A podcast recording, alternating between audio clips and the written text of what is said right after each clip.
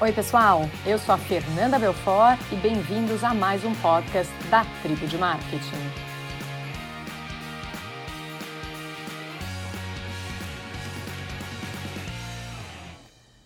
Hoje eu vou contar um pouquinho do meu novo desafio.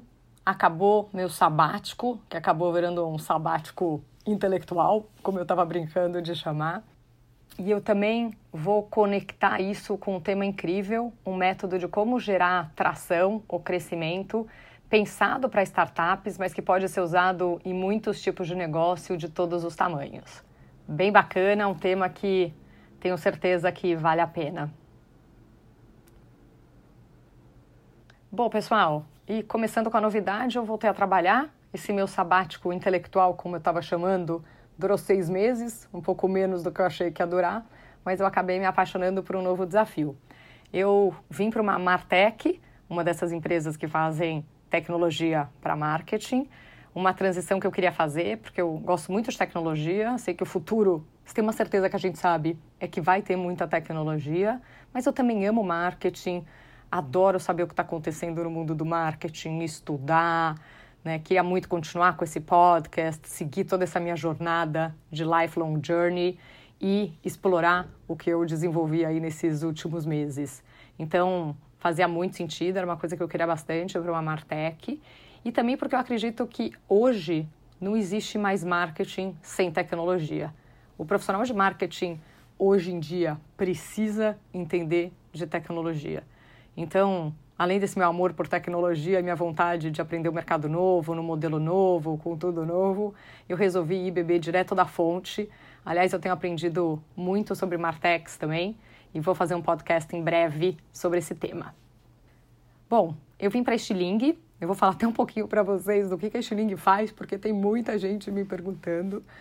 A Estiling é uma empresa que usa inteligência artificial para ajudar as empresas e as marcas a aprenderem em tempo real e conseguirem realmente ser mais relevantes para os seus clientes, o que é fundamental. Seja isso na estratégia ou seja isso na execução. E é aquela famosa história, né? Esse nosso mundo VUCA, vulnerável, incerto, complexo e ambíguo, que eu já descobri até que tem uma variação que chama VUCAL, que ainda tem o O de overwhelming no final. Mas a gente sabe que nesse mundo a receita de sucesso do passado não garante mais o futuro e que as empresas têm que ser ágeis e têm que aprender em tempo real. E tomar cuidado para não se distrair, né? E de repente não perceber um player disruptivo aparecendo e mudando o mercado de uma hora para outra. E é aí que a Shining entra. Um dos fortes da plataforma é que ela te entrega resumos visuais muito fáceis de entender e exploratórios da opinião pública. Quando você faz uma pesquisa, dependendo do que você pergunta e como, você direciona o que você está vendo.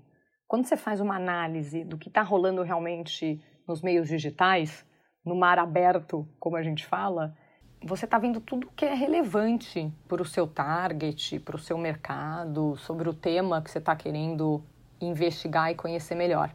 E daí você acaba conseguindo descobrir oportunidades, ameaças, tendências e ter uma visão muito mais real, sem o viés da pergunta. E a Stiling tem crescido muito no mercado porque nossa plataforma é super visual.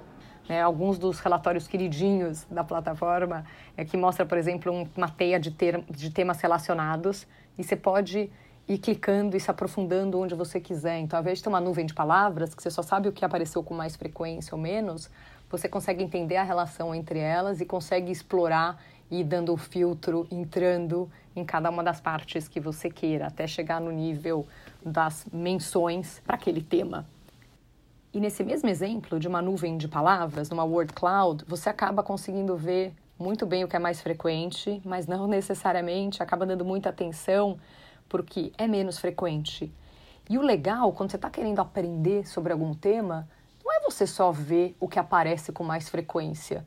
O legal é você ver o que é curioso, porque é aí que você vai ter o insight, é aí que você vai realmente ter um estalo de alguma coisa que você vai falar, opa, isso aqui pode ser uma oportunidade, pode ser uma nova forma que um consumidor está consumindo meu produto e pode ser uma tendência. Aí que realmente tá coisa bacana. e a gente tem uma plataforma que valoriza não só o que aparece mais, mas também o que é curioso. E tudo isso com tecnologia feita no Brasil para o português do Brasil. Então a gente sabe que no Brasil, não só a gente tem diferenças regionais muito grandes, a forma, palavras e formas que as pessoas falam no norte, no sul, no interior, na capital ou não são diferentes, como tem todo esse linguajar da internet de abreviações, de formas diferentes de escrever as coisas, do jeito que os jovens falam, sem nem entrar nos desafios que a gente tem como um país na educação né, e na forma que às vezes as pessoas acabam escrevendo e errando a ortografia ou um monte de coisa. E para você fazer algo que tenha sentido e represente efetivamente não só a Faria Lima ou a Vila Olímpia aqui em São Paulo, mas realmente represente o Brasil, você precisa ter uma tecnologia muito boa para conseguir entender tudo isso. E a gente tem isso como um dos grandes diferenciais o que não é fácil para uma ferramenta que existe em 70 países, que geralmente usam um tradutor que já exista para passar do português para o inglês, processa tudo no inglês e te devolve no português. E aí você consegue fazer um monte de coisa. Você consegue aprender em tempo real para descobrir uma oportunidade de mercado de uma coisa que você nem sabia que existia, descobrir que tem um player que está crescendo, descobrir que tem uma tendência de comportamento que talvez você possa ter, uma inovação de produto, e até ir para o micro, de acompanhar criativo por criativo da sua campanha, saber o quanto está gerando né, de conversação, ou talkability, que é uma palavra do momento, uh, quantos comentários positivos, negativos isso está gerando, o que, que faz sentido? Será que eu não tiro o dinheiro desse que não está funcionando tão bem e coloco mais dinheiro naquele e impulsiono? O que, que mais está acontecendo? Então, tem desde o input que isso pode ter na sua estratégia até o input que isso pode ter realmente em decisões real time de como que você pode otimizar sua mídia. Além dessa parte já mais tradicional dessas ferramentas, né, que nasceram em listening, de redes sociais, em que realmente você consegue monitorar sua marca e saber sentimentos positivos, negativos e o que está sendo falado sobre ela. A empresa nasceu vendendo para as agências, mas hoje a gente já tem muito mais marcas como clientes, porque isso é uma tendência enorme de que as pessoas se deram conta de que algo, uma das coisas mais valiosas que uma empresa tem são seus dados. Então, sempre tive parcerias incríveis com as agências, mas não dá para você ter uma base de dados inteira de entendimento do que está acontecendo e o que está sendo dito com a sua marca, e no futuro você muda de agência e você perde essa base de dados, porque essa é uma informação que a agência contratava num fornecedor que não era sua. E você não consegue levar isso com você. Então as empresas estão percebendo isso. Dados é algo super importante hoje. Tem um monte de empresa de consumo que está vendendo direto para o consumidor, né? empresas de consumo que vendem geralmente para para supermercado, nessas né? empresas mais tradicionais, que estão tendo canais de venda direta para consumidor para conseguir chegar no consumidor e aprender melhor com ele. Então, tem muita coisa acontecendo por aí. E hoje, do mesmo jeito que você acaba tendo uma pessoa no seu time fazendo uma análise Nielsen do que está acontecendo, tem muita gente que também já tem gente no time fazendo uma análise do que está acontecendo nessa parte toda de listening e o que está rolando na opinião pública. E aí, voltando um pouquinho para minha jornada, né? Eu, depois de 20 anos em empresas enormes, né, como uma Microsoft, Kaiser, Hecht, Kimberly, Mondelez, estou hoje numa empresa que tem uma filosofia de startup, está deixando de ser uma startup, né? já está virando uma scale-up, que é o jeito que a gente fala. A empresa tem cinco anos de idade, sempre girou com seus próprios investimentos, né? o que a gente chama de bootstrapped, e acabou de ter uma rodada de investimento agora em julho. Foi a primeira vez que a empresa se abriu para ter um investidor. Essa rodada de investimento foi liderada pela DGF, que é super respeitada no mercado, tem um portfólio de várias empresas que a gente chama de SaaS, que é Software as a Service, né, que vendem software como um serviço, como uma RD, por exemplo, resultados digitais e outras. E aí ela está entrando nessa fase que precisa crescer, né? Está entrando nessa fase de scale up. Eu acabei de completar meu primeiro mês na Stiling e várias dessas empresas nas quais eu trabalhei no passado são incríveis, mas várias ainda têm traços desse modelo de comando e controle que infelizmente é tão comum né, nessa forma de gerenciamento um pouco mais tradicional do mercado. E de muitas vezes até essa falta de segurança psicológica que te deixa errar. Todo mundo fala, não, vamos tentar, vamos errar, mas na prática, principalmente no mercado como o Brasil, que nos últimos anos está mais recessivo, está difícil crescer, as empresas estão sofrendo, você não entregar resultado, colocar em risco o seu resultado, é algo super sério. Então, acho que esses são, são traços muito fortes de todas as empresas hoje. Mas a gente sabe que quem não erra já está ficando para trás. Porque se você não está tentando, você não está aprendendo. E é o que a gente fala, né? Que se você está super confortável em lançar uma campanha, por exemplo, não tenho certeza, não tenho nenhuma dúvida, está tudo certo, você já está atrasado em lançar. Porque essa sensação não é tão fácil de você ter. E hoje você tem que arriscar, colocar no ar, claro que dentro do posicionamento da sua marca, de todos os critérios que fazem sentido, mas colocar no ar, aprender, ajustar se precisar, voltar, se precisar para e muda. Mas o importante é você realmente estar tá girando essa roda do fazer e aprender. A gente fala em transformação digital, mas tem uma transformação incrível de modelo de negócio acontecendo no mundo. E muitas empresas grandes estão tentando aprender com as startups, mas ainda tem uma longa jornada para chegar lá. E é aí que a cultura de empresas de high-tech e de startups acabam sendo incríveis. Claro que tem uma mega pressão por resultado, sim, mas também tem muito espaço para agregar valor e testar.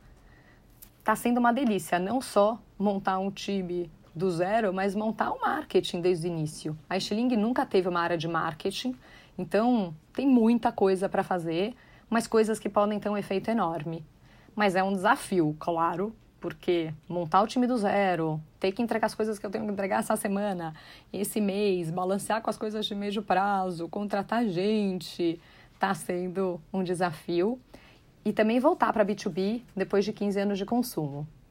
No meio desse mar de coisas, eu estou seguindo o meu maior ganho nesse sabático, que é o meu compromisso comigo mesma em aprender sempre. E por isso eu fui estudar o assunto e achei um livro super bacana chamado Tração, Traction em inglês, do Gabriel Weinberg e do Justin Mars. Ele já começa com uma recomendação de ninguém menos do que o Eric Rice, de Lean Startup, que fala, está na capa do livro no Brasil, todos na empresa, fundadores, gestores, executivos, que estejam em busca de novos clientes, devem usar esse livro inteligente e ambicioso. Então já começa com uma ótima referência. E o que, que esses caras fizeram? Eles tinham como objetivo estudar como as empresas podem crescer e ganhar tração. Para isso, eles entrevistaram 40 empreendedores nos Estados Unidos, estudaram várias empresas para chegar num modelo replicável que garantisse o sucesso dessas empresas. Eles acabaram desenhando esse modelo que eles falam que foram eles que criaram, eles simplesmente colocaram no modelo o que eles viram que é a prática de sucesso dessas empresas e que é um modelo simples que funciona para startups pequenas, grandes, B2B, B2C e tem critérios que funcionam, acho que para qualquer empresa. Tração é um sinal de que sua empresa está decolando, né, uma evidência quantitativa da demanda numa empresa que tem como objetivo crescimento rápido. Eles listam 19 canais de atração de clientes ou canais de atração e eles descobriram algo que é bem fácil de acreditar, que as empresas tendem a usar os canais mais óbvios no mercado que elas atuam ou com os quais elas já estão mais acostumadas e que não conseguem prever qual canal vai surtir o maior efeito ou vai ser mais eficiente para conseguir mais clientes. Por isso que as empresas de sucesso tiveram que testar vários e medir o que funcionava para escolher onde focar. Esse é o princípio de tudo. Tudo começa com uma lista desses 19 canais. Eles vão explicando cada um deles ao longo do livro, mas a ideia é que você comece fazendo um brainstorm de qual poderia ser uma ação interessante para sua empresa para cada um desses 19 canais. Eu já vou citar rapidinho daqui a pouco quais são, para vocês conseguirem entender melhor. Mas o importante aqui é não ignorar nenhum dos canais, mas pensar em pelo menos uma ideia bacana para cada um deles. O que eles tentam fazer nessa parte é tirar o viés que você pode ter de só pensar num set de atividades já ali mais próximas de você ou do seu mercado e efetivamente abrir a cabeça. Afinal, se você conseguir um canal desprezado pelos outros players do seu mercado, que funcione para sua empresa poder crescer de uma forma rápida, isso pode realmente fazer a diferença no seu negócio. Vou citar para vocês aqui rapidinho, quem super se interessar depois pode ler o livro, o que, que são esses 19 canais. Né? Então eles falam blogs especializados, publicidade, efetivamente meios tradicionais como jornal, revista, TV, relação pública não convencional, então fazer algo fora de série para atrair a atenção da mídia, fazer marketing em buscadores, né, sem uh, social ads e display ads, anúncio offline, mais até focado em quem está menos presente no meio digital, fazer toda a parte de SEO, de otimização de busca, marketing de conteúdo, e-mail marketing, engenharia como marketing, marketing viral, business development, ou criar parcerias estratégicas ganha-ganha com outras empresas para você crescer, vendas, programas de afiliados, plataformas existentes como focar em mega plataformas como uma App Store, um Facebook, alguma coisa assim, feira de negócio, fazer eventos offline, patrocinando, organizando, grandes convenções, palestras, criar comunidades. Então eles listam essa série de coisas. Tudo começa na máxima de que muitas empresas de startup focam inicialmente apenas na tecnologia e no produto quando elas deveriam passar 50% do tempo nisso e 50% do tempo, desde o início, testando canais de tração. Para você ganhar tração, você precisa criar algo que o mercado queira, mas isso não é suficiente, né? Você precisa também ter uma estratégia viável de aquisição de cliente. E aí que tem uma mega oportunidade, porque as empresas acabam usando muito bem para produto toda essa parte de test and learn e MVP, mas elas deveriam usar isso também para o modelo de aquisição. Até porque isso pode influenciar seu produto. E se você chegar à conclusão que você só vai conseguir fazer seu negócio crescer e vender se você tiver que ter um investimento super grande em mídia, por exemplo, porque seu produto é excelente, mas você precisa de uma atenção tão grande do seu potencial consumidor para explicar ele em detalhe e depois ele é baratinho porque ele não agrega muito valor, talvez seu PNL não fique em pé. Talvez você precise já pivotar e pensar desde o início o que fazer. Então, quanto antes você descobrir essas coisas, melhor. E o crescimento de uma startup vem em espasmos, né? Ele não é um crescimento constante. No começo ele é um pouco mais lento. Quando a empresa descobre começa a explorar bem um canal de tração, o crescimento dá um salto. Depois de um tempo ele dá uma per... começa a perder força, começa a atingir um platô porque a estratégia já ficou saturada, a, efic a eficácia diminuiu, e aí é a hora de você explorar um próximo canal. O Bullseye tem três etapas, né? Então pensa que chama Bullseye porque ele tem o formato de um alvo com três círculos, um dentro do outro. O círculo de fora é o círculo do possível. São todos os canais de tração possíveis e a ideia desse exercício é realmente derrubar as ideias pré-concebidas, como eu comentei um pouquinho antes. E por isso que você precisa fazer aquele brainstorm mais profundo, até você achar pelo menos uma ideia bacana para o seu negócio para cada canal. O círculo do meio é o círculo do provável. Geralmente, o círculo de fora tem várias ideias, mas algumas que realmente são promissoras e que geram entusiasmo. O ideal é você ter pelo menos, pelo menos não, vai, também não pode ter ideia demais. O ideal é você ter umas três ideias tá? Que você realmente acha que podem dar resultado, porque daí você promove essas ideias para o círculo do meio, que são as ideias prováveis. E aí chega a hora de testar. Obviamente, testar quer dizer medir resultado. Então, se você não tem como medir o resultado, nem começa seu teste, porque você precisa saber o que está sendo eficiente. Então, a parte de medição é super importante, você tendo essa parte de medição, qual é o KPI que você vai implementar, como você vai medir, está na hora de começar a fazer.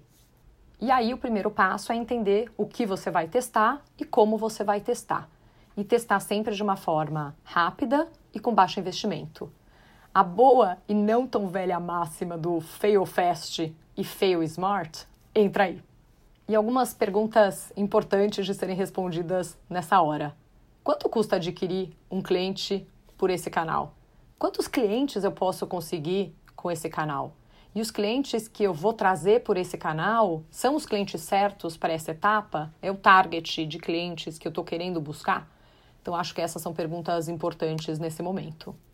Aí você vai para o círculo de dentro. O círculo de dentro, né, o bullseye, é o que dá certo. A ideia é você trabalhar exclusivamente o principal canal, aquele que vai provocar o maior avanço. Se tudo correu bem, você vai ter testado algumas coisas na fase anterior, as ideias que estavam no círculo do meio, e você vai ter resultados promissores. Aí você tem que escolher o que deu mais resultado e focar os seus recursos e esforços nesse canal. Em cada fase de uma startup, um canal de tração costuma se destacar na aquisição de cliente. Por isso que você deve se concentrar em um de cada vez.